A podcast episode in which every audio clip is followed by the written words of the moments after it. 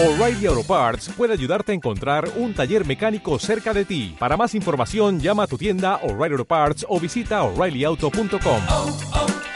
O'Reilly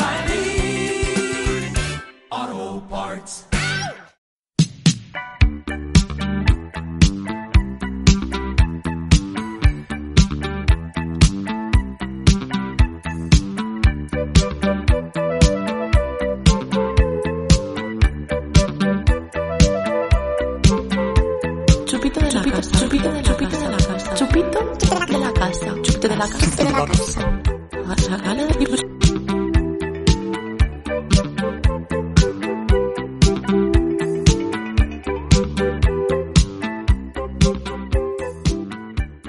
Hola a todos, hola a todas, esto es Chupito de la Casa, yo soy Chema Yo soy Lu. y en el programa de hoy vamos a hablar de moda. Passion for fashion.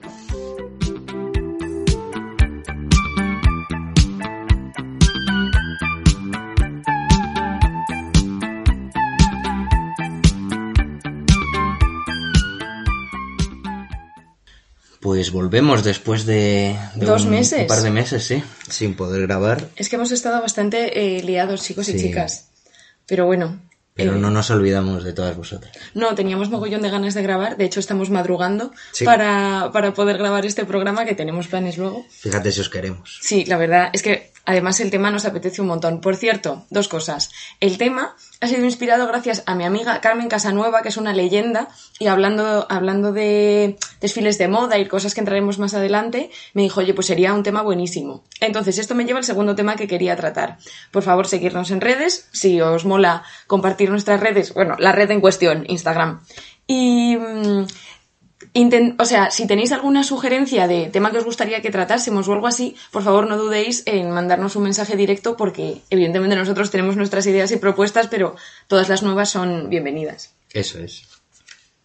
Pues para entrar un poquito en materia, ¿qué te parece si empezamos a hablar un poco de, del concepto de la identidad de una persona y... Y cómo se viste, ¿no? Claro, cómo se relaciona. Fenomenal, importantísimo. Sí, o sea, yo creo, y por cosas que he podido leer y demás, que la ropa es una parte fundamental de, de nuestra identidad porque supone tanto una forma de definirnos como individuos como de pertenencia a un grupo o subcultura, como pueden ser mm, todas las tribus urbanas que hay actualmente y que ha habido a lo largo de, de los siglos de los siglos, amén.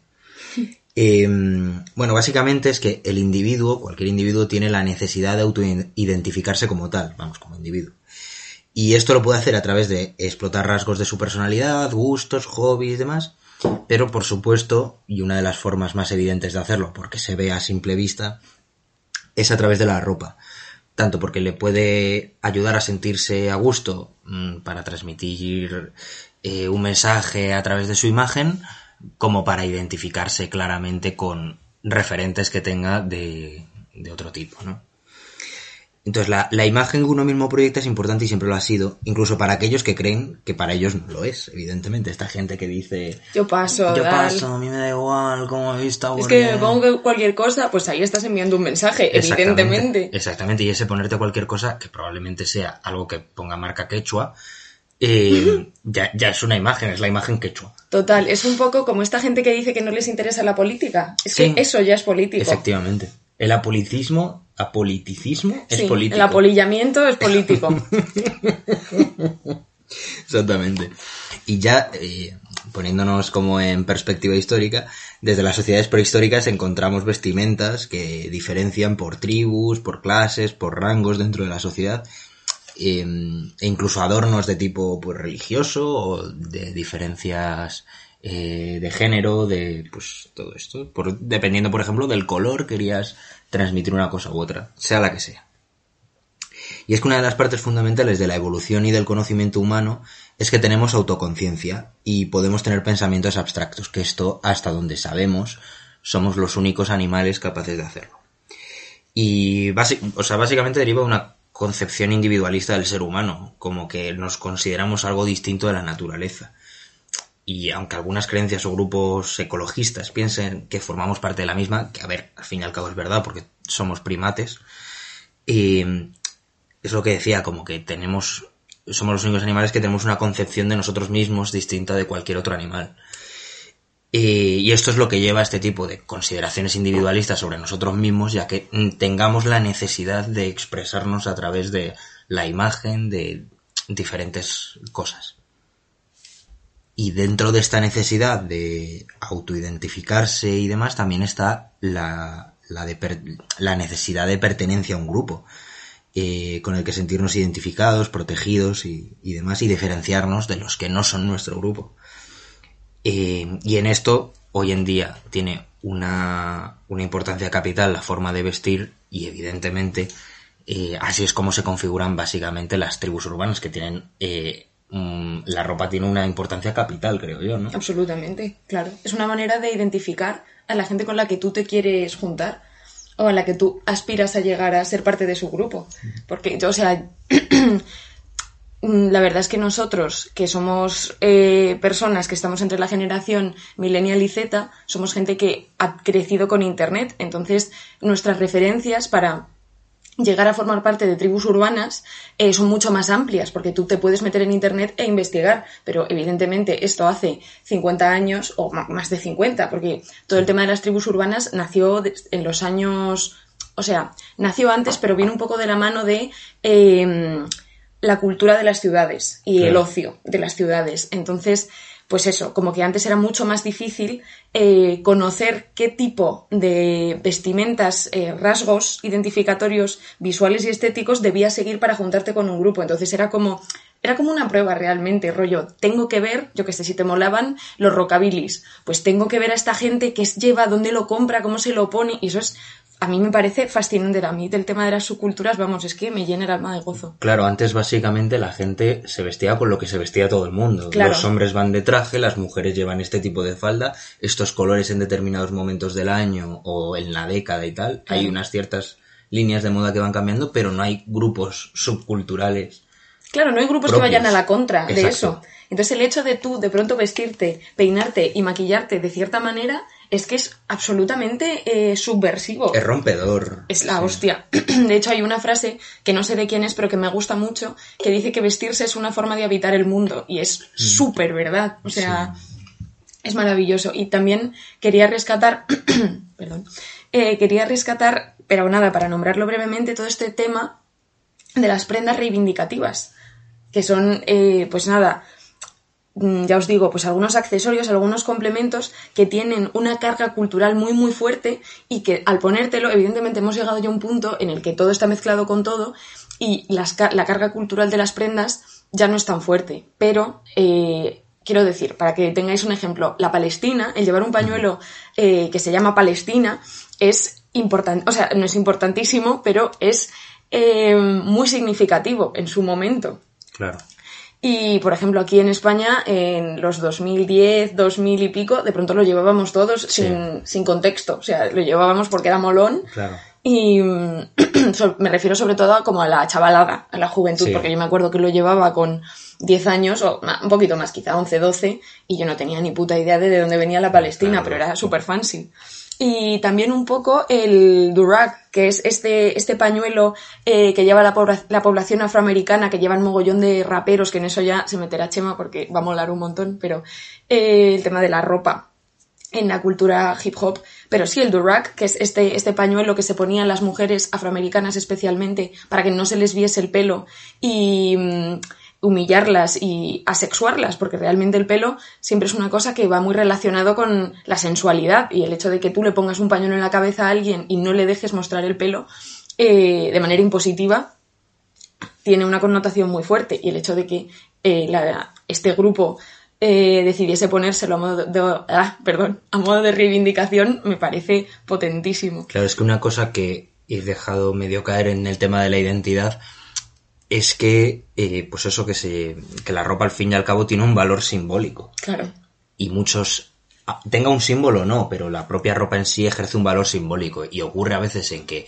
en las mezclas de culturas o con la propia evolución de la moda, eh, de la sociedad o demás, eso sí, esa simbología pierde todo el valor en muchas ocasiones. Eh, por los motivos que sean, pero es, es una de las cuestiones. Totalmente. Entonces, bueno, entrando ya un poquito en el tema de las tribus urbanas, que yo os digo que es un tema que me apasiona, he estado leyendo un poco y mm, las tribus urban- urbanas se usan de dos maneras, para reafirmar la- tu propia identidad y para automarginarte del mainstream, ¿no? Y de la masa y del, del sistema imperante, lo cual pues es muy, muy interesante.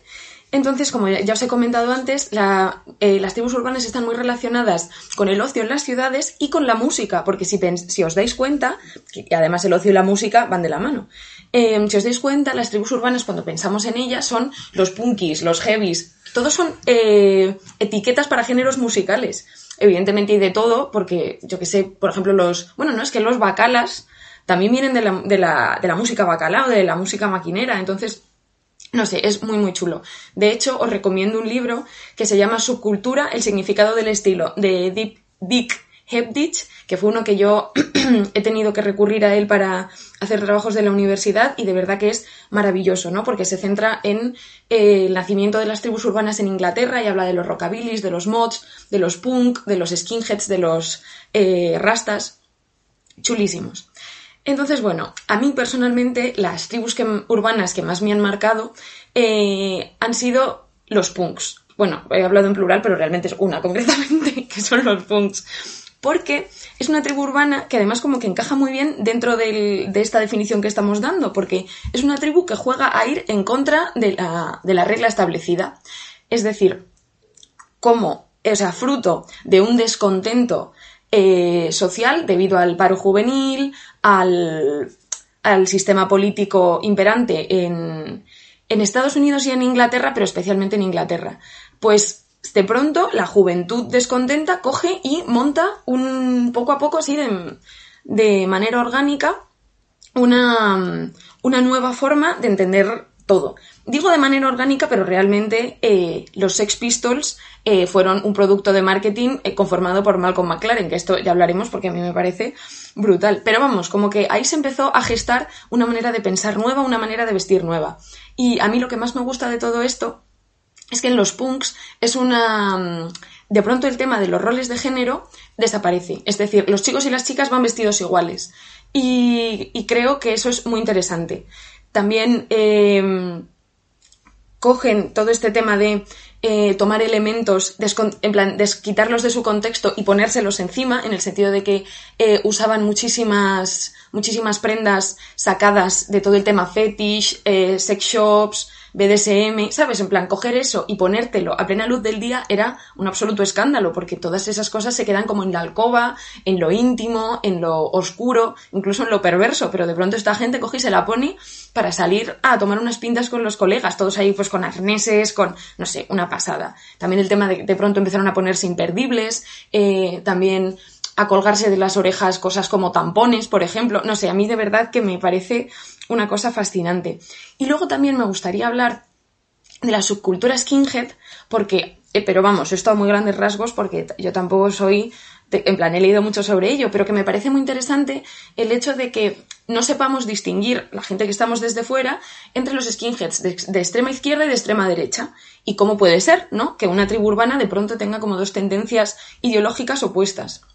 Básicamente, por lo que ya os digo que he podido investigar, los skinheads eh, nacen porque, pues a raíz de todo, de todo este descontento social y la oleada de migración de países eh, que estaban dentro de la Commonwealth, especialmente los países eh, asiáticos y caribeños, pues hubo como un choque, ¿no? En, el sentido de que el país estaba ahí como intentando salir adelante, de pronto vino una oleada de, gente nueva y entonces como que se, se tiró por los dos lados. Por una parte, eh, como esta, esta población migrante se acabó asentando en los barrios obreros, mucha, o sea, mm, gran parte de los, de los géneros musicales y de las eh, tribus urbanas que luego aparecieron en Inglaterra es fruto de esta mezcla cultural tan chula. Entonces, aquí, por, por aquí viene un poco el tema de los skinheads de extrema, bueno, sí, de izquierdas, de extrema izquierda, de eh, antirracismo, También hay, ¿sabes? Con todo el tema de la corriente punk, como que se hicieron conciertos antirracistas y tal, y bueno, ¿no? Como unidad de barrio, mm, comunismo, socialismo, tal, anarquismo. Y, y luego, sin embargo, debido a este descontento que he comentado antes, social, y de que los jóvenes estaban hasta los cojones, pues el Frente Nacional, es decir, el partido de, de extrema derecha inglés, eh, cogió este caldo de cultivo, ¿no? De, de- chavales que estaban hartos de la situación y entonces empezó como a meter mierda, básicamente porque esto es el fascismo, una puta mierda. Entonces empezó como a hacer calar en esta, en estos chavales el mensaje de vienen aquí a quitarnos el trabajo, vienen aquí, mm, bueno, son asquerosos, son inferiores, que no vengan, tal y cual. Y entonces con este, esta misma estética de chaval eh, orgulloso de su barrio, en vez de tirar hacia la izquierda, tiraron hacia la derecha. Y no sé, de verdad que me parece fascinante todo este tema porque es como, joder, qué, qué- qué chulo. Todo esto se puede ver en la película de Skinhead. No, la de This is England. England. This is England, eso. Exacto. Y bueno, por último, eh, en es- también recopilando información, era un poco como para jugar contigo a ver si querías completar esto. Eh, he estado leyendo que en- para el tema de las tribus urbanas hay un obvio juego de ocultación porque tú en tu entre semana no puedes ir vestido como vas vestido el fin de semana si perteneces a una tribu, por el tema de que vas eh, al instituto, a la universidad, eh, al trabajo. Entonces, eh, esto va, este tema del ocultismo, no del ocultismo no, pero de la ocultación, genera tres tipos de tribus. La primera eh, lo, etiquetan como identidades proscritas, que son infravaloradas por la sociedad. La segunda son grupos tolerados y la tercera son grupos eh, fomentados, o sea que le mola al, al sistema que estos grupos existan. ¿Sabrías intentar poner alguna tribu urbana alguna de estas categorías? Por ejemplo, identidades proscritas. Hombre, los punkis están claramente ahí. Yo más traído a la actualidad pondría a los chonis. ¿Sabes? Sí, o sea, pero si te fijas, eh, todo el tema del chonismo y los canis y demás, al final son gente que incluso vistiendo como visten, están dentro del mercado laboral en plan, en puestos de baja cualificación. Muchas veces se ve como que llevan eh, esas pintas, ¿sabes?, en, en sus entornos de trabajo. Entonces, quizá está un poco tolerado. Creo que puede Con el ser... tiempo, ¿sabes? Exacto, que esté tolerado con el tiempo, pero a principios de los 2000 Claro. eran la mofa nacional. Pero, por ejemplo, con lo que yo te decía de los punkis es que evidentemente ahora no hay una gran tribu urbana punky como en los años 80 y demás, pero siguen llevando exactamente las mismas pintas, ¿sabes? De cabeza medio rapada, un mechón por aquí, imperdible, la ropa rota, evidentemente. Evidentemente eso no, no es concebible en un centro de trabajo actualmente. Quizá en Inglaterra... Bueno, aquí en España, eso te claro, iba a quiero decir. Quizá en Inglaterra sí, pero aquí no... Sí, una, un apunte que también quería comentaros es que eh, lo hemos hablado ya un poco eh, con, con el tema de Internet, pero que a día de hoy yo me atrevería a decir que las tribus urbanas como tal no existen y realmente es va, va un poco con el tema de los aesthetics en redes sociales. O sea, está cambiando mucho, yo creo, porque ahora como que todo está súper mezclado y, Claro. y está muy bien visto que tú, eh, si un día te apetece vestir de una forma, otro día de otra, que no encaja para nada, mm, o sea, todavía estamos en proceso de entender eso, pero yo creo que...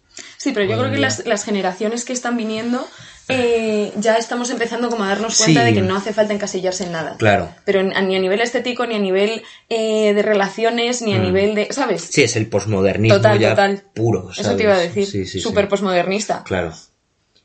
Y mira, por ejemplo, en lo que tú has comentado de grupos fomentados, yo creo que hay una tribu urbana que es, posiblemente será la única fomentada mm, a nivel institucional incluso, que es la de los pijos. Es que, bueno, absolutamente era la que te iba a decir. Claro, total, o sea, total. O sea, La, la- la institución más importante para los es españoles. María Pombo. Esa es la. No, según, según las estadísticas, la, la institución más importante para los españoles eh, es la familia, por encima del gobierno, por encima de cualquier cosa. Y hombre, si algo se identifica con los pijos, probablemente sea la familia y el modelo tradicional de, fam- de familia. Claro, total. Y en cuanto a grupos tolerados, yo, por ejemplo, sé que es una cosa un poco que ya está o sea, ha desaparecido o está desapareciendo, pero yo diría los hipsters. ¿Sabes? Porque son Sí. hijos alternativos. Es que era... No huelen mal, entonces, Claro, ¿sabes? pero porque era eh, eh, ha sido como la subcultura más Mainstream. más mainstream, sí, en plan Era la, la gente que intentaba el de alternativa diciendo que, que escuchaba, yo que sé, Sidoní cuando habían sacado dos canciones. Y dices, hombre, igual. Un indie de mierda. Igual lo que tienes es mal gusto. ¿no? Pues sí. Pero. sí, sí. Pero vaya, qué chulas las tribus urbanas Es bastante, Chemita. es bastante guay. Y ahora, a cantar. Música. Música, maestro. Siempre he querido decir eso.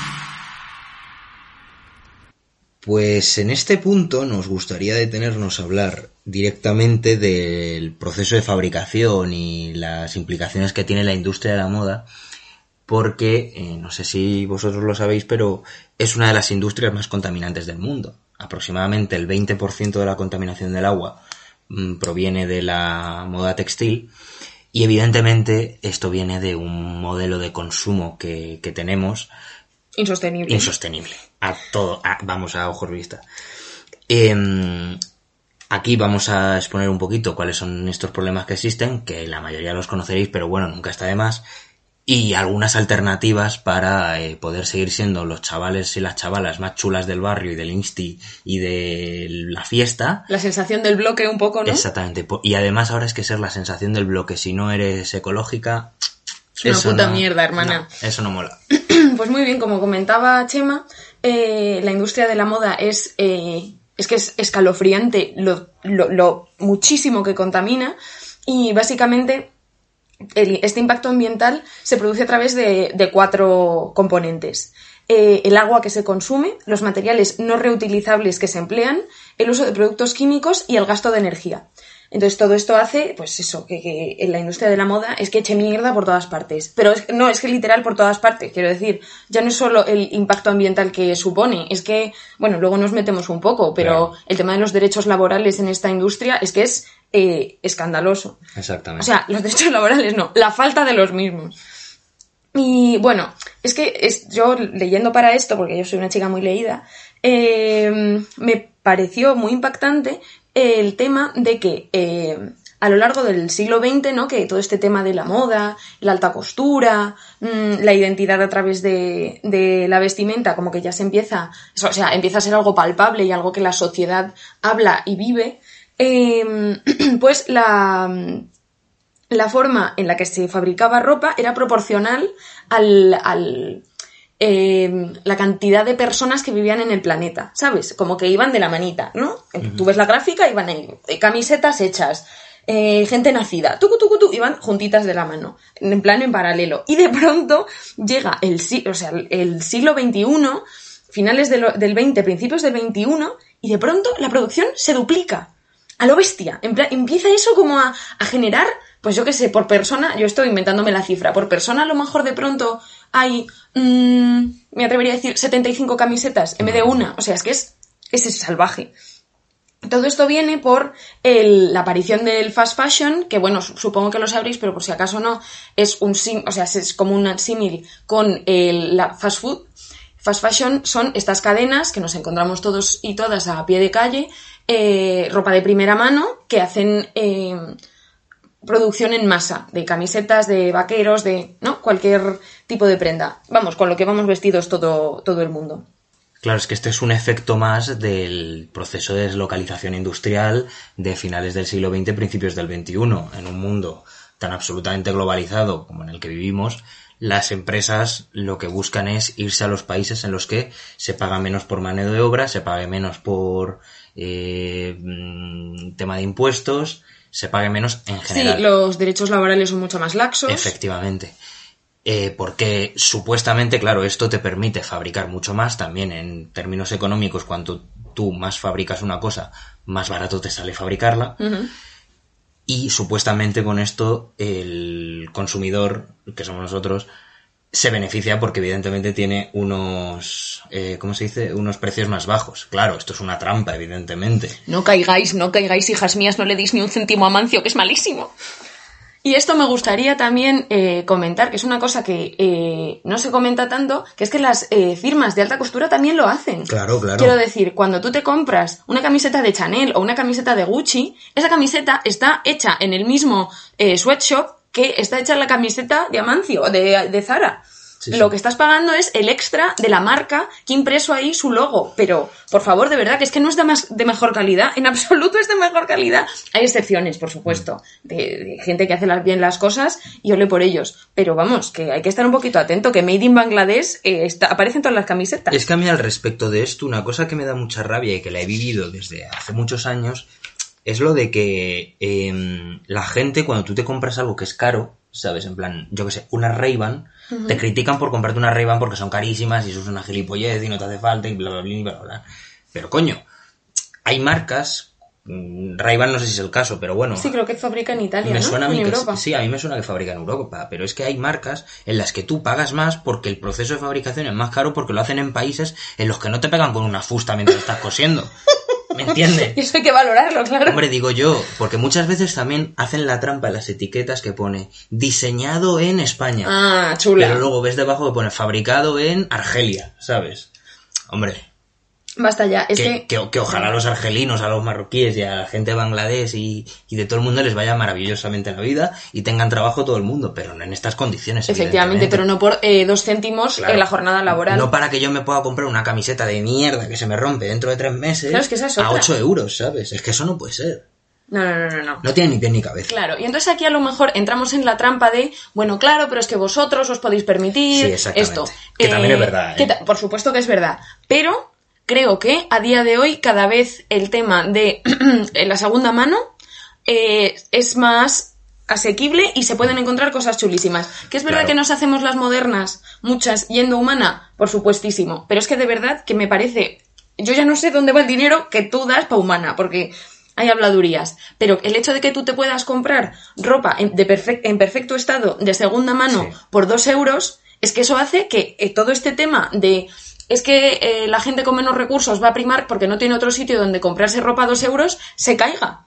¿Sabes? El modelo de negocio de Humana, que tampoco me quiero yo aquí meter mucho porque de verdad que no tengo mucha idea, creo que es una alternativa estupenda a todo este problema de, jolines, es que solo los ricos se pueden permitir eh, consumir de manera sostenible. Es un poco como ha pasado con todo el tema de la comida ultraprocesada, ¿sabes? Como que la gente dice, es que no tengo tiempo para cocinar, es que es muy caro cocinar, es que no sé qué, no sé cuánto, ¿sabes? Realmente la comida ultraprocesada o la comida cárnica, por ejemplo, cuando se habla de que la comida vegana es carísima, es mentira. O sea, todas estas cosas son trampas, ¿sabes? En plan, joder, ¿qué te cuesta comprar cuatro putas berenjenas y... ¿sabes? Efectivamente. Es muchísimo más barato al fin y al cabo. Pero te hacen la trampa esa de. Es que mira, es que son 3 euros, es que no sé qué. Pero ¿de qué te sirve algo de 3 euros que se te va a romper dentro de 3 meses? ¿sabes? Claro, sin embargo, te compras tú tu kilo de lentejas y te haces unos tuppers para toda la semana. Por ejemplo, sí, sí, haciendo el símil, ¿no? Con la comida, pues es un poco, funciona un poco parecido. Pues efectivamente, y si el tema de eh, los recursos naturales os la pela, que espero que no, a mí una de las cosas que... O sea, todas estas ideas, ah, que estamos todas aquí diciendo "Ay, qué listas somos, qué listas somos. Estas ideas, hay un libro que se llama eh, Moda y Capitalismo, que en la portada sale Karl Lagerfeld y Karl Marx, o sea, dos Karls bastante importantes. Eh, os recomiendo... Dos abuelas, al fin y al cabo. Dos abuelas, dos abuelas. Grandísimas. Eh, os recomiendo que os lo leáis porque de verdad, eh, todas estas cosas que estamos hablando las, las comenta mucho mejor, está mucho mejor informado y basado todo. Y yo, gracias a este libro, eh, paré de comprar en tiendas de, de primera mano. A ver, tampoco te flipes, Lucía. ¿eh? Te lo- esta chica se está hablando en tercera persona, esto es horroroso, pero eh, es verdad que hay cosas que sigo comprando de primera mano. Por ejemplo, la ropa interior y los pijamas. Hombre, yo tampoco compraría jamás. Y creo que ropa de interior no hay de segunda mano, pero No. que podría buscar una tienda que lo hiciese Made in Spain en vez de irme a, A ver, tal, ta- pues. claro, evidentemente todo el mundo cometemos estos errores, ¿sabes? Pero joder, porque eh, Víctima y verdugo, ¿no? Que se dice. es la... Sí. Pero porque es que estas contradicciones son intrínsecas del sistema capitalista también, ¿sabes? O sea, yo por comprarme... Eh... Mira, mira, yo los calzoncillos que me compro sí son españoles, ahora que lo pienso. Míralo, pues dime dónde. Ah, muy En bueno. el corte inglés. Pues te has abanderado a vender a bragas. Sí, seguro. Pues iré a mirar. Eh, claro, puedes ir a una mercería a comprarlo si quieres. Claro, es que, barrio, es que a eso íbamos a ir luego. Claro, es que puedes hacer muchas cosas. Se pero- puede, sí se puede, amigas, sí se puede. Sí se puede. Lo que pasa es que lo otro, evidentemente, es más cómodo y, y en algún momento determinado, pues podemos picar. Totalmente. Que si se hace de forma responsable y demás, tampoco ocurriría nada. ¿me Mm, a ver, pero no. este tipo, no, pero es que es lo que quiero decir, es que este tipo de consumo no es responsable nunca. Claro. Y bueno, eso, lo, que, lo último que os quería comentar, que me parece muy, muy importante, es todo el tema de los derechos laborales y eh, que haya gente cobrando mm, dos céntimos la jornada laboral. O sea, es que es horroroso. Simplemente recordar el derrumbe del edificio Rana Plaza, que no sé si os acordáis, fue en 2013, creo, en Bangladesh, que murieron, ojo, ¿eh? Murieron 1.134 personas y, que, y quedaron heridos alrededor de 2.500 personas. Porque este edificio se desplomó. O sea, que imaginaros las condiciones de, o sea, de esta gente. Por favor, es que, es que se me abren las carnes. Vamos a parar de comprar esta puta mierda. Porque está esta gente detrás, es que es horrible. De hecho, hace un mes o así, salió que 25 trabajadores murieron en Marruecos porque estaban por un cortocircuito en el, en el taller clandestino en el que trabajaban. ¿Sabes? Sí, Pues- se, in- se inundó y a la vez hubo un cortocircuito. y, y- y- y murió esta gente. Es que de verdad, basta, basta, por favor, es que es un horror. Y bueno, tampoco queremos ser aquí muy bajoneros, entonces eh, también nos traemos como opciones que a ver, que tampoco son aquí una cosa de iluminado, pero que no, nunca está de mal recordarlas para, para intentar empezar a consumir de manera sostenible. Entonces, bueno, lo primero de todo, yo creo que hay que intentar cuando compras plantearte si realmente te gusta o te lo estás comprando porque es como la moda del momento, como diría el profeta, porque sí, porque es la moda. Eh, eh, exacto, o te lo compras porque va a estar de moda los siguientes seis meses. Que, que es, es un ejercicio de autocontrol. Yo entiendo pues que a lo mejor a ti, chica, pues te apetece comprarte un crop top de lentejuelas porque es el que lleva Rosalía y tú te lo quieres poner también, que está fenomenal, ¿eh? Pero yo creo que hay que int- intentar pensar, ¿acaso yo este crop top de lentejuelas me lo podría poner dentro de dos años? ¿O me gustaría ponérmelo? Pensemos, pensemos. Que está muy chulo, ¿eh? Seguir la moda y las tendencias y hay que estar al quite. Hija, tiene que estar una, pues metida, ¿no? En la movida. Pero intentar siempre eh, pensar con frialdad y decir, de verdad, me, me resulta muy rentable eso y me lo estoy comprando porque es barato. Porque aquí también entra todo el tema que hemos comentado de humana. Porque en humana tú ves todo un euro y dices, wow, me meto aquí y arramplo con lo que haya. Reina, ¿tú lo necesitas realmente? Piénsalo. Y bueno, eh, aparte de, mm, de estos tips antes de comprar, a tope con las tiendas de segunda mano, eh, marcas fabricadas en países desarrollados, no solo España, hay, pues evidentemente, fabricado en Alemania, en Italia, en tal, en cual, pues chica, fenomenal, a comprarles a ellos ropa porque está muy bien y esperamos que la persona que lo haya hecho, pues esté cobrando un sueldo y tenga una vida muy feliz. Y bueno, plataformas de segunda mano como Vinted, como Wallapop, eh, apoyar el negocio local, cómprate unas medias en la mercería de abajo, en vez de tal, ¿no?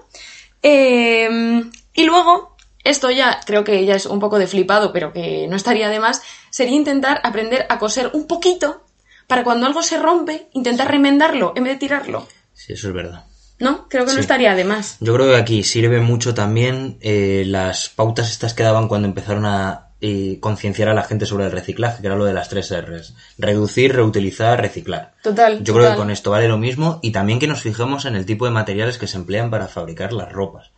Porque evidentemente hay algunas que son muy contaminantes, como has dicho antes, que usaban, que usan mucha agua y demás.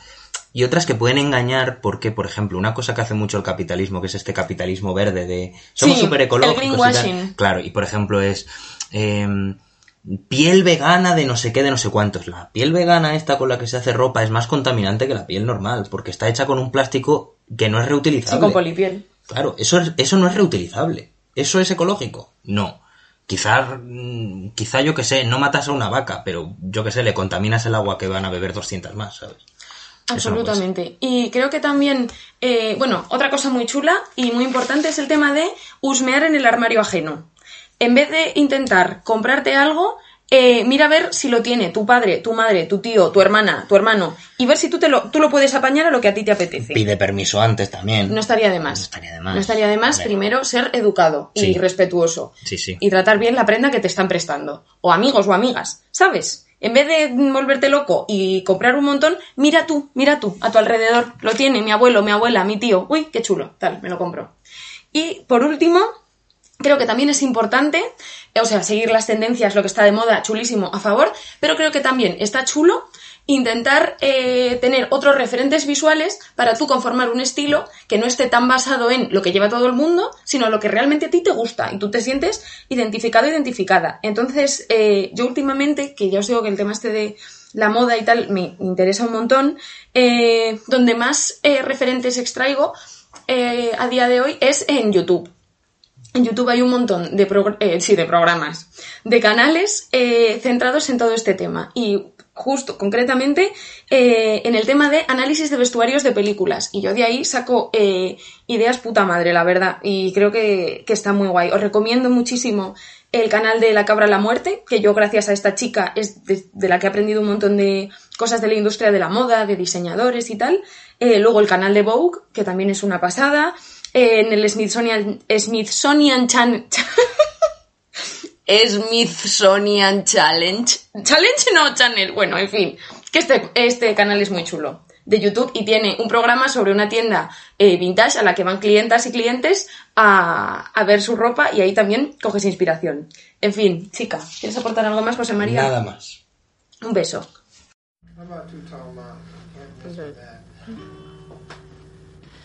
In between two tall mountains, there's a place they call lonesome. Don't see why they call it lonesome.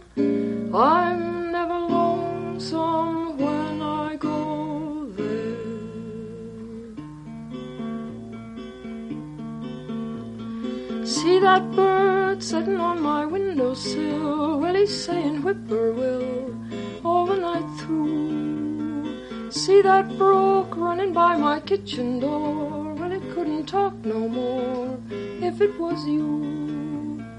Up that tree, there's sort of a squirrel thing. Sounds just like we did when we were quarreling. In the yard, I keep a pig or two. They drop in for dinner like you used to do. I don't stand in the need of company with everything I see talking like you. Up that tree, there's sort of a squirrel thing.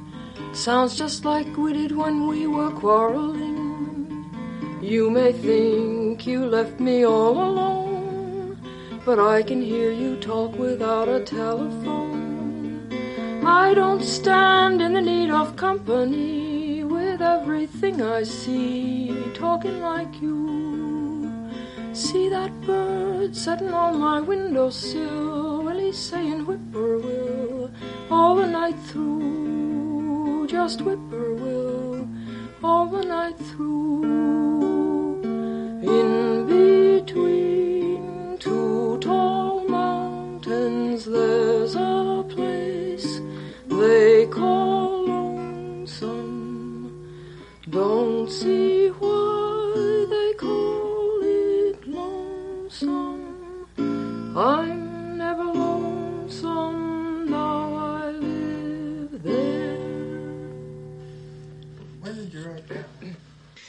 bien, pues vamos a pararnos ahora un poquito a hablar de, de una moda que hoy en día ya es tendencia, al fin y al cabo es como la corriente mainstream, pero que en su día era algo absolutamente marginal, como es la moda urbana, que surge alrededor de los años 80 en, en Estados Unidos, concretamente en Nueva York.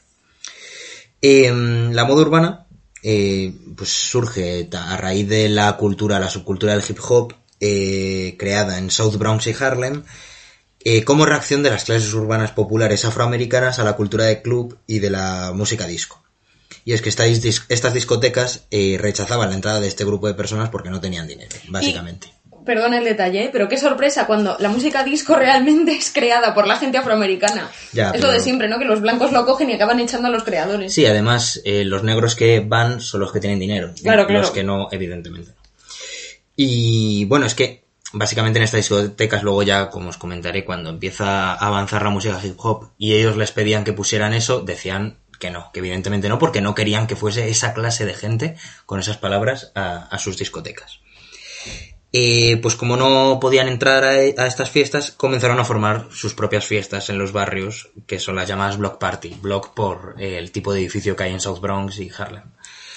Eh, para estas fiestas cogían las partes instrumentales y más bailables de la música disco, del funk y del soul, y eh, las repetían sin, sin parar en lo que ellos llamaban breaks. Que esto a la gente además como que le flipaba, porque eran las partes que más les gustaban de la canción, porque era donde más se podía bailar. Eh, entonces, de una forma bastante orgánica, eh, los DJs y sus amigos cogían un micrófono y decían cosas para que la gente respondiese y se lo pasase bien, iniciaban rimas improvisadas, que también es algo como muy asociado a la cultura afroamericana, eh, se puede ver en, en algunas canciones de jazz de los años 30, eh, canciones de soul y de funk de los 50 y 60. Es muy interesante, eso si queréis lo podéis ver en el documental de la historia del hip hop que tiene Netflix. Bueno, pues básicamente así nace el rap, los MCs, los b-boys, los breakdancers, toda esta cultura eh, del hip hop que, como podemos ver, se forma de, de una manera totalmente orgánica y tomando elementos de otros géneros para conformar su propia cultura. Algunos referentes de esta época tan, tan eh, pronta, vamos. África Bambata, Grandmaster Flash o DJ Cool Herc, para que nos hagamos una idea por si queréis echar un vistacito. Entonces, ¿qué pasó con este tipo de fiestas? Pues que llega un momento en el que empiezan a hacerse más grandes y conocidas y ellos buscan dar un espectáculo cada vez mayor porque eso supone que venga más gente y por lo tanto ganen más dinero porque evidentemente estamos viviendo en una época en la que el Bronx es prácticamente territorio de guerra, nadie tiene trabajo y estos suponen sus únicos ingresos junto al tráfico de drogas y algunos trabajos esporádicos eh, muy mal remunerados. Y aparte de esto les daba reputación en el barrio, que es algo que va a ser muy importante para esta cultura. De este modo se conforman grupos que vestían igual para divertir a la gente y como estamos viviendo todavía en este mundo del disco, pues se ponían cosas que se llevaban ahí, que si los trajes con mucho brillante, los pantalones de cuero, el pelo cardado, gorras, sombreros, mm, cadenas, cosas así. Y realizaban coreografías y rimas. Y, mm, como ya digo, tomando muchos elementos de la cultura club y lo llevaba y, lo que llevaban las estrellas de, de la época que además, como decía antes Lu, son elementos propios de la cultura afroamericana y afrodescendiente. Y, mm, que además es un tipo de cultura que evidentemente incluso a día de hoy sigue evolucionando muy rápido y buscando sus raíces y su sitio por mm, la propia configuración histórica que ha tenido tras la abolición de la esclavitud, la lucha de los derechos civiles y demás. Así ya estamos a inicios de los años 80 y empezamos a ver elementos puramente característicos de la moda urbana. Eh, parte de ellos son los chándales, las zapatillas de deporte, la combinación de ropa deportiva y ropa de vestir, que es una cosa que hoy en día tenemos súper interiorizado. En plan, llevar, también digo ropa de vestir entre, entre, entre Comillas. comillas. claro. Porque mm, hoy en día tenemos muy interiorizado llevar unos vaqueros y unas deportivas y una sudadera y una camiseta, pero eso hace 30 años no era normal. Mm. Es que siempre, eh, un apunte también con todo lo que ha comentado Chema, eh, es que la, la comunidad afroamericana siempre ha ido a la vanguardia de la moda, Sí, siempre. siempre. O sea, todo lo que ellos han hecho hace 30, 40 años, lo acabamos haciendo el resto del mundo, mm, pues eso. Es que la cultura popular es en un 80% está fabricado por la cultura afroamericana. Mm, Y, que, y bueno, siempre comentar el tema este de que el capitalismo fagocita a la gente que está en los márgenes. O sea, todo lo Sí. que es subversivo y está en su contra, eh, pero que es chulo y gusta a la población, coge el capitalismo y te lo acaba vendiendo. eh, Claro, de esto. Tres años más tarde. De esto voy a hablar un poquito más adelante, eh, para que se va a ver bastante claro, quiero decir. Y, y bueno.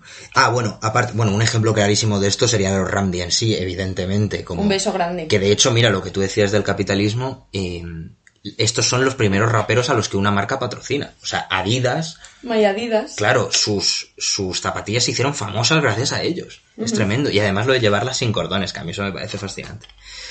Dentro de también esta búsqueda de las raíces de mm, los afroamericanos está que en este momento empiezan a aparecer elementos africanistas. Los símbolos de los que hablábamos al principio del podcast, eh, que tienen importancia per se y tal, y que luego se pueden acabar diluyendo, ellos lo tomaron eh, para, para sentirse identificados con algo, porque evidentemente no, no son capaces de sentirse eh, ciudadanos norteamericanos normales, porque viven en guetos, porque ni siquiera la propia cultura les, les deja hacer, hacerse un espacio. Claro, no hay referentes. Entonces hay que Claro. crear referentes nuevos. Exactamente. Y están viviendo además lo que decía del Bronx, es que es una zona de guerra prácticamente. Están las bandas matándose entre sí, afroamericanos matándose unos entre otros, por motivos absurdos.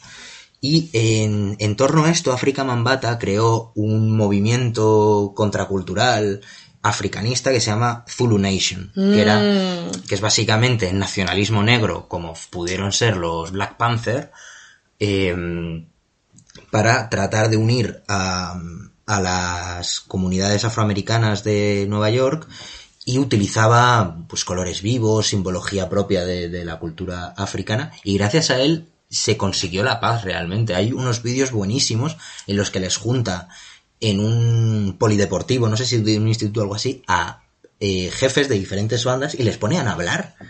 O sea, eh, eh, eso es una victoria política que, que- que no se ve a día de hoy, ni siquiera entre los propios líderes políticos, pero en fin. Bueno, si os interesa todo este tema de las tribus urbanas Nueva York en los años 70, principios de los 80, una peli que tenéis que ver eh, son The Warriors. Es The Warriors, perdón. Que habla de todo este tema. Realmente la trama en sí no es na- ninguna ida de olla, es simplemente un poco como la vida nocturna de las bandas. Y esto que ha comentado Chema de lo- todos los grupos eh, metidos como en un mismo espacio y unos contra los otros mirándose mal por las calles y tal, se ve perfectamente y es una peli fantástica. Desde luego que sí. Muy bien, y como decía antes de, que para la cultura del hip hop eh, es muy importante que sea un movimiento orgánico y que desde sus orígenes se alimente de multitud de fuentes, porque como hemos dicho, o sea, simplemente en la música que al igual que lo que tú decías de, de las tribus urbanas, que se vertebran a raíz de un estilo musical, la música del hip hop se basa básicamente en robar, en robar partes de canciones. Es que es verdad, es Total, total. apropiarse Nunca de lo había pensado así. es apropiarse de cosas que no les pertenece y hacerlas suyas. Y, y me hace mucha gracia porque si tú ves entrevistas a rockeros blancos de la época, se están quejando de que lo que hacen ellos lo puede hacer cualquiera. Porque es básicamente coger lo que hacen otros, cantar encima diciendo tengo mucho dinero, soy el rey de las putas y Sí. cosas así. Pero es que, si tú lo piensas, los rockeros blancos lo que han hecho toda la vida ha sido robarle ¿A esa los cultura negros? a los negros. Sí, Y hacerse así rico. que a chuparla. Claro. Uy, qué feo, qué feo. Me he venido un poco arriba. Déjala, déjala ahí. Así que mm, ellos están en su pleno derecho de hacer esto porque es que además es una cosa que hoy en día está en boga. O sea, todo el mundo estamos haciendo esto constantemente de coger Pero es que el elementos arte, que son... el arte se basa en robar al de al lado. O sea, no lo dice eh, Picasso, Sí. que, que el verdadero artista copia constantemente. Por supuesto. Pues ya está. Es que es verdad. Anda, no. Anda, no. bueno, me van a decir a mí. Pues esto que ocurre dentro del hip hop va a pasar evidentemente en la música. Pero porque además como es un es lo que digo, es tan orgánico que ellos van a poner de moda lo que visten en la calle de normal. Y visten eso porque no pueden hacer otra cosa. Porque se van a la tienda de segunda mano de mierda, en la que venden cosas mm, medio rotas, y se lo van a poner porque no tienen para otra cosa. Entonces llevan eh, unos pantalones de camuflaje con unas deportivas hechas polvo, un gorro de, de señor de los años 50 y una cadena de oro falso mm, gorda como, vamos, como un pie. Sí, es un poco lo que comentábamos antes, ¿no? Que la ropa, es, o sea, en sí, la ropa es muy importante, pero el mensaje que hay y la actitud con la que la persona lo lleva es realmente lo importante. Eso es lo importante, lo que dices de la actitud. Porque además, en esta cultura, el concepto de estilo, que ellos lo dicen así, estilo es como una. mm, ¿Cómo se diría? Eh, inglesizar una palabra castellana, por así decirlo. Para ellos es súper importante. Y, eh, y- y entonces eh, es fundamental hacerse notar eh, por, por el motivo que sea, ya sea por las rimas que tú haces, por tu forma de pinchar, por tu forma de hacer grafitis, de bailar o evidentemente de vestir, porque es una forma muy clara de marcar tu, tu este. Tienes que marcar y ser, el mejor, ser mejor que los demás, porque es como mm, la autoafirmación es una parte fundamental de esta cultura. Mm, También muy capitalista. El Sí, claro, claro. yo esto- mejor que los demás. Exactamente, pero, pero es entendible. Ahora, ahora voy a entrar a esto también. Porque em, el tema es que son gente que han vivido siempre en la más absoluta miseria. Entonces ellos no quieren acabar con el capitalismo o no quieren acabar con esto. Quieren formar parte de él. Claro, claro. Claro, ellos no quieren acabar con el lujo, quieren conquistarlo. Y básicamente lo que quieren es lo que tienen los blancos. Única y exclusivamente es eso. Por eso, por ejemplo, cuando eh, toman elementos de la pimp fashion, que, bueno, los pimps, si no sabéis lo que es, eh, básicamente son Proxenetas. proxenetas, sí. O sea, los el término este de la calle, el slang que utilizan para los pimps es básicamente eh, the king of the hookers. O sea, el rey de las putas. o sea, un puto chulo asqueroso. Un chulo, sí, sí. Y vestían de forma muy extravagante. Salían con, eh, pues, trajes muy caros, bastones, joyas, gafas de sol, abrigos de piel, eh, rodeados siempre de mujeres. Todo esto lo va a tomar el hip hop. cochazos. Claro, todo esto tal cual lo roba el hip hop y lo pone. Y hablan de los mismos temas, pero por eso mismo, porque ellos entienden como que eso es, eso es el éxito. Y, la gente negra que tenía ese éxito eran ellos, eran los King of Hookers. Total. Hay un, eh, hay un, eh, hay una serie muy chula que está en Netflix que es de Martin Scorsese y Fran Lebowitz que hablan ¿no? un poco de, de Nueva York visto a través de los ojos de Fran Lebowitz y ella comenta que fue a ver un combate de Mohamed Ali y quedó súper impactada porque entre la audiencia había mogollón de pimps y mogollón de peña que estaba metida en la pimp culture y en todas estas cosas y que ya se quedó alucinada con los abrigos que llevaban, cómo iban vestidas las mujeres, como, bueno, chulísimo. Y eh, con todo esto que estaba diciendo de, de que ellos no pretenden acabar, sino que quieren hacerse con lo mismo que tienen los blancos, esto evidentemente va a generar una gran cantidad de prejuicios de clase y de raza. Porque los blancos se van a sentir amenazados, los blancos ricos evidentemente se van a sentir amenazados. También los blancos marginados, porque de repente se van a ver aún más marginados, ¿sabes? Porque dicen, joder, yo era el penúltimo en la cola y ahora voy a ser el último, ¿sabes? Entonces, pues bueno, ven amenazado el statu quo y su posición en la sociedad, básicamente. Y esto que digo, por ejemplo, de la sexualización, del... eh, el aparecer cargado de riquezas y demás, también es aplicable a las mujeres, porque la, en, en este momento, aunque el mensaje sea ser el rey de las putas, las mujeres van a tomar el papel del mismo modo y van a utilizar la sexualización femenina en su favor para reivindicar su propio cuerpo, como puede ser el caso de Lil Kim. Bueno, bueno, el piquete a lo Lil Kim, la reina de las putas. Efectivamente. O por ejemplo, si nos aplicamos hoy en día, que es una crítica que le hicieron mucho a la Zoe, Bueno. era cuando ella estaba diciendo todo el rato puta y tengo muchas putas, puta soy un chulo. Bueno, pero la misoginia, la misoginia y el, el juzgar a la Zoe y a todas las Claro. traperas y raperas en general. Una cosa que decía ella es cómo es posible que eh, estemos escuchando todo el rato música hip hop y de origen estadounidense de los años 80 y 90 en el que están todo el rato diciendo la palabra bitch y nos da lo mismo y cuando lo dice ella, bueno, es que, es que, joder, es que está sexualizando a las mujeres, es que... Pero vamos a ver. Anda, por favor. La Zoe vive en... en 2080, vive en Efectivamente. 2080, o sea... En eh, 3021 ¿Sabes este vive. meme en el que dice eh, el mundo sí, no sé qué? Pues el mundo, sí, eh, en 2080, cuando la Zoe sea presidenta del universo, es como mm, todos los coches ecológicos, ¿sabes? Como que van por raíles, eh, no sé, vivimos en Marte con cúpulas maravillosas, cosas así. Otras mujeres que aparecen que tomando este papel, ya no solo sexualizante, sino de la, la propia moda urbana te da un carácter como agresivo en un primer momento, como se puede ver, por ejemplo, en Lauryn Hill, Bueno, con la persona más guapa que yo he visto en mi vida. es guapísima. Y además es que es eso, es que reivindican su pelo eh, rizado, cargado, sus, eh, sus pintas con chándals y demás, que claro, o sea, en los 80 y 90 empieza a hacerse notar, pero todavía está muy mal visto. O sea, Sí, a- sí, sí. seguramente a vuestros padres, igual que a los nuestros, les parece una vergüenza que vayas en chándal por la calle. Sí, sí, bueno, total, total. Y bueno, eh, Lauren Hill, chulísima, evidentemente, escuchar todo lo que tiene. Y, y también es una mujer muy, muy interesante porque, ya- o sea, como que se salió también del propio género del hip hop y empezó ya la tía a, no sé, que es muy lista y tiene una propuesta muy interesante que, aunque sus raíces están eh, en el hip hop, eh, ojo pitojo lo que hace después. Claro, es que además, o sea, esto de la moda urbana empieza como en un mundillo de la subcultura del hip hop, pero se va a ir, se va a ir aplicando a un montón de, de cosas. Y por ejemplo, Ali Ya, que canta Bueno. R&B, también va con chándal y demás. Y es que además me, me parece mm, verdaderamente importante el que las mujeres aparezcan con este tipo de chándal porque, para empezar, o sea, si en los hombres ya estaba denostado, en las mujeres es que la ropa deportiva no iba más allá de unos calentadores que salían en, en la- en los programas de televisión de falda de tenis. Claro, claro, o sea, no iba más allá de esto y de repente salen con chándals que les quedan tres tallas más grandes, les van arrastrando por el suelo, llevan una Reebok sin atar. Es una imagen muy potente y es algo que hoy en día lo tenemos bastante interiorizado todo esto, pero que en esa época era súper rompedor. Hmm. Y no hace tanto tiempo.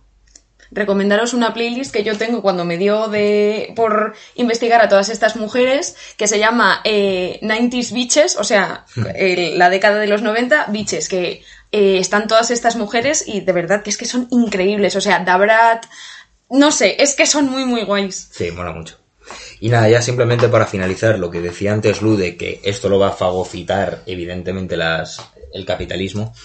En este caso es como que casi se ve beneficiado tanto por buenos movimientos empresariales como mm, por la pro- el propio camino de la moda urbana hacia el mainstream, porque claro, la mayoría ma- de marcas de hoy en día tienen un estatus súper elevado, eh, son caras, por ejemplo, Adidas, Nike, Reebok, te diría Lacoste, pero Lacoste como que ya tenía un este caro porque estaba asociado al tenis. Sí, la cosa como que se metió en el tema de la... Sí, y lo hizo, lo hizo muy bien, la verdad, las cosas como son.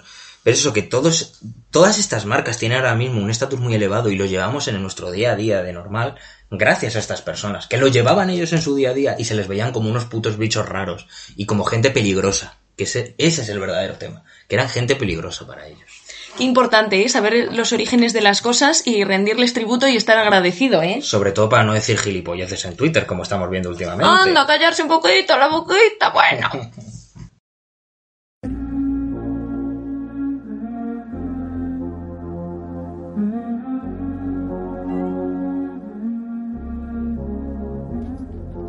ready or not, here I come. You can't hide. Gonna find you and take it slowly. Ready or not, here I come. You can't hide. Gonna find you and make you yeah. one escape, sleep, walk, or wake. Yeah. Those who correlate know the world they kick. Jail bars ain't golden gates. Those who fake, they break. When they meet their 400 pound mate, if I could rule the world, everyone would have a gun in the ghetto, of course, when get the up and on their horse. Kick around drinking moonshine. I pour a sip on the concrete for the deceased, but no, don't weep. Why Clef's in a state of sleep, thinking about the robbery that I did last week. Money in the bag, banker look like a drag. I wanna play with pelicans from here to Baghdad. Gun blast, think fast, I think I'm hit. My girl pinched my hips to see if I still exist. I think not. I'll send a letter to my friends. A born again hooligan, only to be king again. Ready or not, here I come. You can't hide. Gonna find you and take it slowly. Ready or not,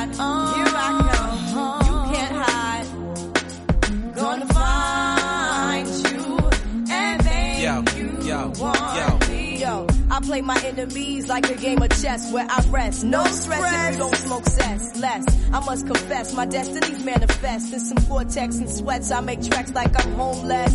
Rap orgies with Borgie and Best. Capture your bounty like Elliot Ness. Yes, bless you if you represent the fool, but I hex you with some witches brew if you do do voodoo. I could do what you do, easy. Believe me, frontin' niggas give me heebie-jeebies. So why you imitating Al Capone? I be needing Simone and defecating on your microphone. Ready or not, here I come. You can't hide. Gonna find you and take it slowly. You can't run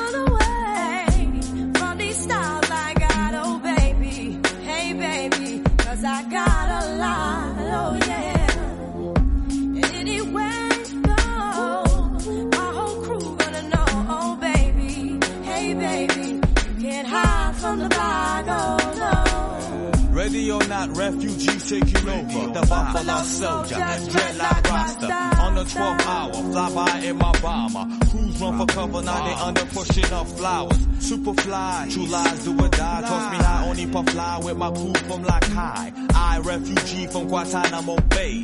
Dance around the border like I'm Cassius Clay. Ready or not, Yeah. here I come. You can't hide. Yo, nobody. Gonna find you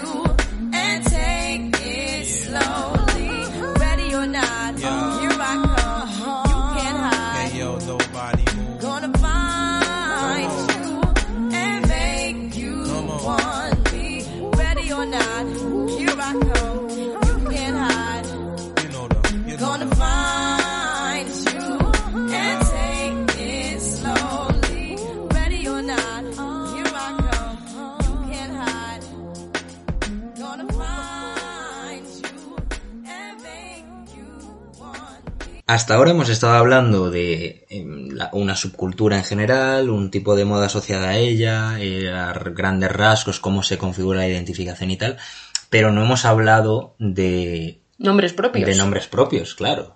Y ahora pues nos vamos a adentrar un poquito en este mundo, ¿no? Yo relacionado con el tema que os estaba comentando antes, eh, os quería hablar de un diseñador muy importante para la moda urbana que es Dapper Dan, o Dapper Dan, o como le queráis llamar. Em, y es que en torno a esta cultura que os comentaba de apropiarse de otros elementos, comenzó a, confeccionar ropa de imitación de marcas de alta costura en su taller de Harlem. Eh, él, por ejemplo, pues yo que sé, cogía eh, un abrigo, una chaqueta o lo que sea y le metía eh, parches con el símbolo de Gucci, de Yves Saint Laurent, de patatín patatán, de todas Claro. marcas de alta costura. Claro, es que esto es una cosa muy interesante, porque el hecho de que ahora, por ejemplo, eh, sea como un clásico los bolsos de Louis Vuitton en los que están todo el rato el logotipo tucu, tucu, repetido mil veces, esto viene de Dapper Dan, Sí. o de Dapper Dan. Este señor se dedicaba a, a imprimir mogollón de veces el logo de la marca para que quedase claro que eh, era, Era como... esta marca, exacto, ¿sabes? en plan... llevo esto. Que se vea, o sea, lo importante no Mm. es, oh, este vestido, qué fashion es, qué buen corte tiene, no, no, es que se vea la marca, que se vea que he tenido el suficiente dinero Claro. como para comprármelo. Es que es increíble, porque yo he visto imágenes que incluso forraban los asientos del coche Sí, sí, sí, de sí. Louis Vuitton, de, de Gucci, Gucci. de cosas así. Es absolutamente espectacular. Eh, y claro, es que su trabajo refleja lo que hablábamos en un comienzo en el podcast de la importancia de la simbología de las marcas. Y, y en este caso de la búsqueda de los marginados de los barrios, de apropiarse de ellas. O sea, su capacidad de, de este modo de gritar que querían un- una parte del pastel, que querían formar parte de la sociedad de consumo, que ellos, joder, que también tenían derecho a llevar ese tipo de marcas, ¿no? Sí, que el lujo era suyo también. Claro. Entonces, durante sus. O sea, su- esta época, sus eh, ropas, sus cosas, las empezaron a llevar raperos bastante conocidos, que muchos los vais a conocer, como puede ser Jay-Z o LL Cool G, y la verdad es que también algún que otro gángster de Nueva York, todo se ha dicho. Entonces, ¿qué ocurrió? Que estas marcas, evidentemente, lo vieron como una amenaza gravísima a la imagen que ellos tenían de lujo y sofisticación Diane Dixon, que eh, fue una eh, atleta olímpica norteamericana, eh, también era una chica negra, no no sé si exactamente si era de Nueva York, yo deduzco que sí, porque esta chica conocía a Dapper Dan y fue a un evento con un abrigo que había hecho Dapper Dan, eh, que es, bueno, una locura, buscarlo. Ya os digo, Diane Dixon, Dapper Dan, buscarlo. Y es un abrigo con unas mangas enormes, forrado en logos de Louis Vuitton. Y entonces, como, Da- eh, como Diane era una figura conocida a nivel nacional, de pronto las marcas, o sea, en este caso Louis Vuitton, se dio cuenta de que esta mujer estaba llevando este abrigo que ellos no habían hecho. Y entonces ahí se cataron y dijeron, pero ¿y este abrigo dónde lo ha sacado? Claro. Y ahí fue cuando eh, pescaron que Dapper Dan estaba haciendo esto las grandes firmas. Claro, es que cuando las grandes firmas se enteran y eso, como que amenazan a su posición dentro de, de la industria, le empiezan a llover demandas a este señor, que además no era precisamente rico. No. O sea, vivía en un apartamento ahí en Harlem con su atelier y a correr. Entonces, claro, le fundieron a demandas y esto hizo que en 1992 tuviese que cerrar su taller, el cual mm, reabriría eh, aproximadamente en 2018, me parece, pero bueno, eso os lo cuento dentro de un, de un ratito. Entonces, simplemente para ponernos un poco en contexto, en esta década de los 80, la época de Reagan, eh, se experimenta una revolución, dentro del capitalismo de consumo. Y es que tras la crisis del petróleo de los años 70 y ya cerca del fin de la Guerra Fría, los publicistas no apuestan por vender un producto o un servicio, sino por vender placer. Eh, el ser humano ya no va a estar guiado por satisfacer sus objetivos o necesidades, sino por satisfacer incansablemente el placer. Y esto ha llevado a la sociedad de hiperconsumo actual, la que os estábamos comentando antes en, en todo el tema de la industria Sostenible. textil y todo esto, claro. Porque, claro, eh, en este momento ya no se busca satisfacer eh, una necesidad que tengas de necesito esta camiseta porque no tengo, sino quiero esto y lo quiero ya. Y en, ese, en eso estamos ahora y viene de ahí. Y evidentemente esta visión, que es muy atractiva en su momento, eh, está modelada por la publicidad, el cine, las estrellas de la música y la televisión. Y esta vida gloriosa y glamurosa quieren formar parte de las nuevas estrellas del rap o las potenciales estrellas que viven en los guetos y por eso se sienten tan atraídos por la ropa de Dipper Dan. Evidentemente, con el tiempo y el paso al mainstream de esta corriente, las marcas ahora sí van a tener interés en que los artistas vistan este tipo de ropa eh, porque, por ejemplo, una de las personas que ha llevado también su ropa no solo ha sido Jay-Z, también ha sido Beyoncé. Claro, es que son personas que es que no, la- no es que las conozcan en Estados Unidos, es que las conocen en el planeta. Es increíble. Pues evidentemente volvieron a llamar a Dave Dan, pero esta vez no para cagarse a sus muertos, sino para que colaborasen con él. Y esto fue algo así como en 2018. eh, y fue para, para Es trabajar que con dos- Gucci. O sea, fíjate, en 2018. Claro, En 2018, que es tardísimo. O sea, este señor ha inventado una manera. son 26 años después de que cerrase el atelier. O sea, este señor ha inventado una manera de hacer moda Sí. y se le reconoce 26 años después. Y se le reconoce porque les interesa, ¿sabes? Que, hombre, por supuesto, claro, pues de gratis nadie da nada. Pero es que me parece como que, tío, que tienes que estar un poquito espabilado, ¿no? Sí. No vas de vanguardista y de puntero. Ya. Hermano, eh, entérate de las cosas. Sí. Qué asco. Pues bueno, eh, yo también he querido rescatar un nombre propio de la historia de la moda que me parece fundamental y sobre todo si sois gente que os gusta o os inquieta el tema de la cultura gótica o... Es que no, no sé si llamarlo así, pero esta moda de vestir como más tenebrosa, como más oscura, como... Bueno, pues el nombre de la persona de quien voy a hablar seguramente os suene y es Alexander McQueen. Veréis, Alexander McQueen tiene un documental en filming que explica todo esto de una manera más detallada que os recomiendo, que yo he usado para documentarme.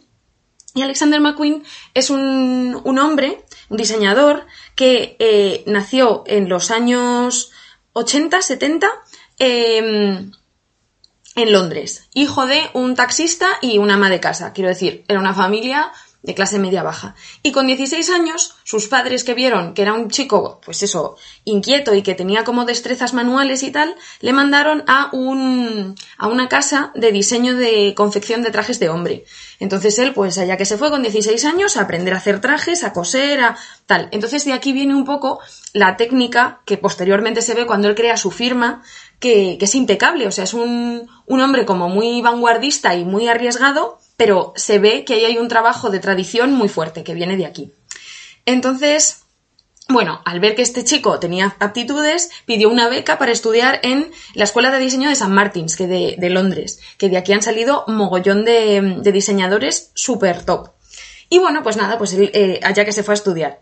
Y en esta época de aprender, de conocer a gente nueva, de empezar a moverse en una ciudad grande, eh, él se dio cuenta de que era gay y eh, como que pues lo exteriorizó, ¿no? Empezó a, juntarse con amigos que también eran del colectivo LGTB y empezaron a salir de fiesta. Que esto es una inspiración muy fuerte, insisto, para lo que hablaremos más adelante. Toda la cultura de club, todo el tema de, sobre todo, eh, los clubs para hombres gays, ¿no? Como con mucho fetish, mucho cuero, mmm, maneras de vestir muy extravagantes muy importante para él. Entonces, bueno, también un dato a comentar es que eh, Alexander McQueen era un chico de, con un físico eh, con un poco de sobrepeso. Tampoco era un, chico gordísimo, ¿no? Pero sí que tenía un poco de sobrepeso. Y esto es algo que a él le ha perseguido durante toda su vida, porque claro, si lo pensáis, este hombre que eh, fue como lo más de lo más a finales de los 90, principios de los 2000, coincide con todo el estallido de las supermodelos, con Kate Moss, Naomi Campbell, Claudia Schiffer, y claro, ahí impera un, un tipo de cuerpo muy, muy delgado, y es cuando eh, se empieza a desarrollar todo, todo esto de la imagen irreal en la moda. Entonces, claro, esto una persona que eh, está 24-7 sumergida en este mundo, pues le pasa factura, sobre todo si no tiene un cuerpo normativo.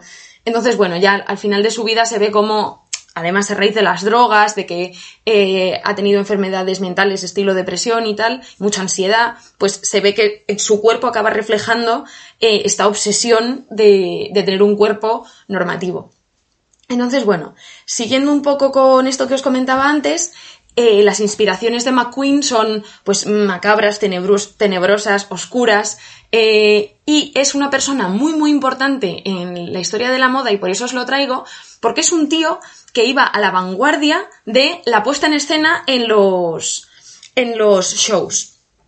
Y él siempre buscaba, y como que hay declaraciones suyas muy, muy chulas, diciendo que es que él no quiere hacer una fiesta de cóctel para gente rica que vaya a primera fila a ver sus diseños y luego se carcajee. Él les quiere hacer vomitar, les quiere hacer estremecerse, les quiere hacer tiritar de las sensaciones tan fuertes que quiere que haya en su trabajo. Entonces, bueno, también me parece muy chulo y muy interesante, que insisto en que nos meteremos ahora, el tema de que este hombre siempre ha querido introducir la tecnología en sus shows. Porque claro, si lo pensáis, a finales del, siglo XX, principios del, del, XXI, hay como una obsesión colectiva con el tema del futurismo. Y cómo va a ser el futuro, y la tecnología qué rápido va, y vamos a intentar ser, ¿no? Como lo, los más modernos, y que haya aquí internet, y aquí el móvil, y todo va como muy deprisa. Y entonces aquí se ve reflejado en que McQueen siempre quiere meter cosas eh, pues ya os digo, tecnología puntera todo el rato, aplicada a la moda. Entonces, antes que nada, recomendaros que si podéis y tenéis un rato y os da curiosidad, busquéis las colecciones de las que voy a hablar ahora, porque yo os lo voy a describir con palabras, pero como la imagen, evidentemente no hay nada. Entonces, voy a ir nombrando colecciones que creo que, que tienen ideas detrás muy, muy, muy chulas y que no sé, que para la gente que tampoco sabemos mucho de moda, eh, te, rompe un poco los esquemas de lo que tú crees que es un, una pasarela. Entonces, bueno, he escogido unas cuantas. Eh, la primera es la colección de primavera-verano del año 98, que no tiene título, porque la mayoría de estas propuestas tienen título. Esta no. ¿Por qué? Porque McQueen quiso llamarla lluvia dorada, porque claro, este señor también tiene como muchas, o sea, le molaba mucho todo el tema de estas filias sexuales y no sé qué, llevarlas eh, delante de la gente para eso, para escandalizarla. Y entonces dijo, pues es que yo, es que, mira, de verdad que es que me apetece mucho llamar lluvia dorada a este, a este, este chiringuito que voy a montar. Y los de American Express, que eran la gente que le ponía la pasta, le dijeron, mira, no, como comprenderás, no vamos a patrocinar esto. Y dijo él, no te preocupes, mi vida. Y cogió y la puesta en escena era una lluvia constante sobre la pasarela con focos amarillos. Entonces parecía que caía lluvia dorada de verdad. Bueno, fue increíble, la gente se quedó flipando. La siguiente, la siguiente pasarela de la que os quiero hablar se llama AI y es del año 2000. La hizo en eh, uno de los muelles del, del río Hudson en Nueva York, que fue la primera vez que él llevó allí su, su firma, porque esto es importante comentarlo. Él creó su propia marca y por otro lado fue, porque durante unos años estuvo como muy estresado y muy a tope, porque llevaba su marca por un lado y a, la vez era el director creativo de Givenchy que es, también es una firma eh, tochísima. Y justo reco- cogió la firma después de que se fuese John Galliano, que es decir, otro súper eh, diseñador que dejó el listón muy alto. Entonces, bueno, en esta que se llama i2000, cogió y hizo como una especie de piscina de estas reflectante en la parte de abajo de la pasarela. Entonces los modelos iban como trotando por el agua y salpicaba y daba como un efecto chulísimo. Y de pronto, es que de verdad que lo tenéis que ver, de pronto paran de caminar por el suelo, de pronto salen como unos pinchos del agua y salen todos los modelos en arnés flotando. Salen todos como volando por encima de lo que antes era la pasarela y sale una señora con un burka, así como en pose de levitar. Mira, mira, mira, mira, mira. Es que es escalofriante, o sea, es increíble, mola muchísimo. Siguiente propuesta. Eh, Scanner 2003. Esta, pues tampoco es tan loca, pero mola mucho de ver. Eh, era un tubo. Con esto, es que no sé cómo explicarlo realmente. Es como cuando se, la gente entrena para ser paracaidista, que les meten como en un tubo con Un aire. túnel de viento. Justo, un túnel de viento, pero en vez de en vertical, en horizontal. Sí. Entonces las modelos y los modelos iban con la ropa como arrastrándose hacia adelante porque el aire les tiraba para atrás. Y entonces ahí se veían como unos volúmenes y unas formas loquísimas de todas las colas, todos los Qué guay. vestidos, los abrigos. Chulísimo, chulísimo. Y había también como nieve, como si fuese una ventisca súper agresiva. Muy guay. Siguiente. Joan, del año 98. Esta, esta, este- esta colección está inspirada en Juana de Arco y cómo Juana de Arco murió abrasada en la hoguera. Entonces coge y pone todo el este, toda la mm, pasarela rodeada de fuego, a lo bestia. Y todos los vestidos son, pues eso, con este, con este estilo de la, o sea, son vestidos de época y hay uno que es precioso, que es, como si alguien, un poco estilo Carrie, como si alguien le hubiese caído un, cho- un chorro de sangre y toda la cara como con un velo rojo, el vestido como que chorrea hacia abajo, es un escándalo, de verdad, precioso.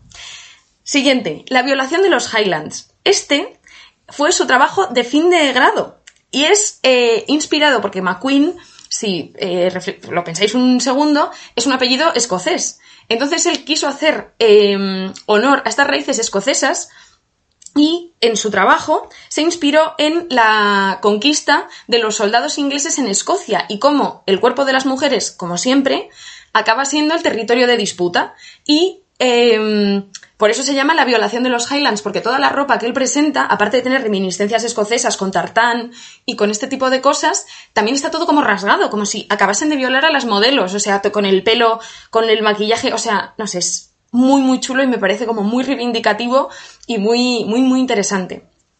Bueno, y aquí viene esto que os comentaba antes del tema de la tecnología en Alexander McQueen. Hay una colección que se llama número 13, porque fue la número 13 de, de las propuestas que él hizo, del año 99. En esta, esta es, es muy interesante, porque por un lado, Lee McQueen es de los primeros que, o sea, le llamo Lee McQueen porque se llama Alexander Lee McQueen, creo, o Lee Alexander McQueen, no sé, es que en el documental también le llaman Lee. Pero bueno, fue de las primeras personas en meter en sus desfiles a eh, personas con, eh, con un físico distinto a la norma. Eh, la primera modelo que abre este desfile es una mujer que no tiene pierna. Y entonces él le hizo como una especie de botas de madera, pues eso, personalizadas para que ella estuviese cómoda, que, que bueno, es que son preciosas y hace que ella pueda desfilar como cualquier otra modelo.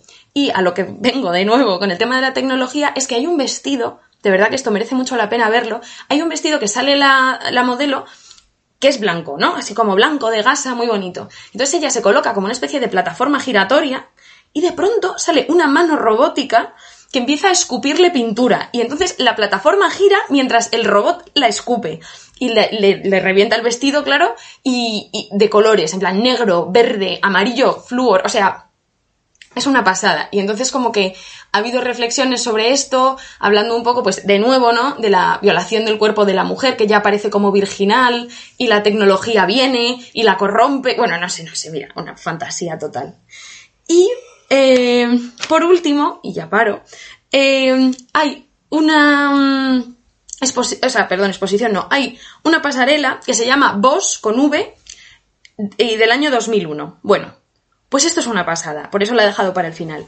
Es una colección que está inspirada por el tema de eh, las enfermedades mentales, los psiquiátricos, cosas así. Y em, la mayor inspiración para esto son las fotografías de Joel Peter eh, Whitkin, que se llaman, o sea, una colección de fotos que se llama Sanitorium. Y entonces, pues eso, las fotos son dan muchísimo mal rollo, son como súper tenebrosas en blanco y negro, eh, pues eso, gente con enfermedades mentales, gente con físicos eh, no normativos y que ya rozan, pues eso, las enfermedades.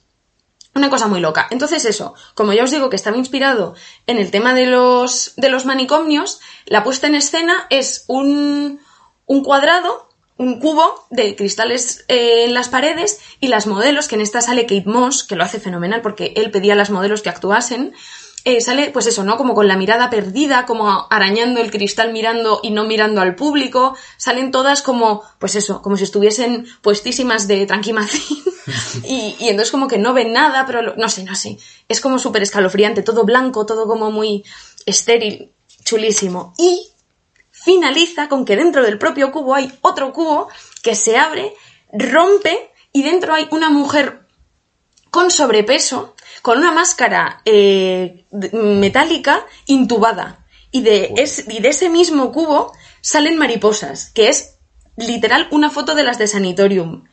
Te quedas flipando, en plan, pero esto cómo puede ser. Y, mm, y he elegido esta para cerrar porque, eh, o sea, se vio como algo muy político, porque lo es, el tema de poner la salud mental en el centro de una industria como es la moda, que está plagada de gente con eh, trastornos alimenticios, con, bueno, que, quiero decir, la moda y muchos otros campos de profesionales, pero que justo en esta, que se basa todo tanto en la imagen y en la apariencia y tal y cual, pues es una cosa muy común. Y el- es que el propio McQueen tenía eh, problemas de salud mental y acabó suicidándose súper joven. ¿Sabes? Y teniendo problemas con la droga y, bueno, con, con la percepción de, y con poder autoaceptarse, que era algo que, que él no conseguía y, y le atormentaba muchísimo. Es algo muy habitual en gente que trabaja tanto con su imagen, porque le das muchas vueltas a lo mismo y tienes como muchos referentes que tienes que cumplir sí o sí para entrar en, en el canon. Tiene que ser muy jodido. la Claro, y es que además tu curro depende de la imagen que tú Claro. proyectes. Y ya no solo dentro de la gente que trabaja en eso, que evidentemente tiene que ser durísimo, sino que está como muy generalizado todo este tema de, de la imagen. Es, es complejo, hay que, hay que tratarlo con cuidado. Así que bueno, estas chicas, Un podcast chulísimo, creo yo. este, este passion for fashion que decían las brats en sus anuncios. Eso es. Pues me alegro mucho de que hayamos vuelto, Lu, la verdad. Que hayamos También. vuelto al podcast. Sí, porque nosotros, Nosotros estamos juntos siempre. Eso también es verdad.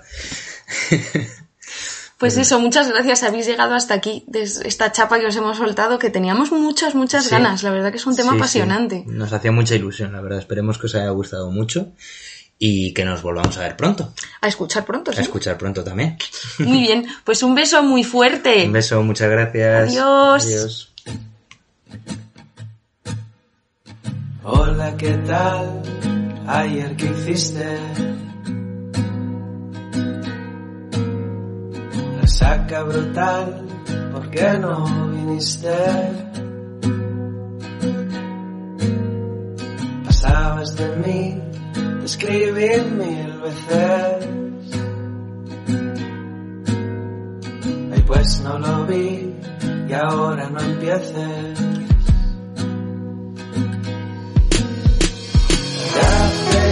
De salir a cenar. Lo siento, pero tengo lío. Mail perfecto y luego dónde irás. Quizás quedo con un amigo. Amigo, ¿cómo se llama el chaval? Para que da igual,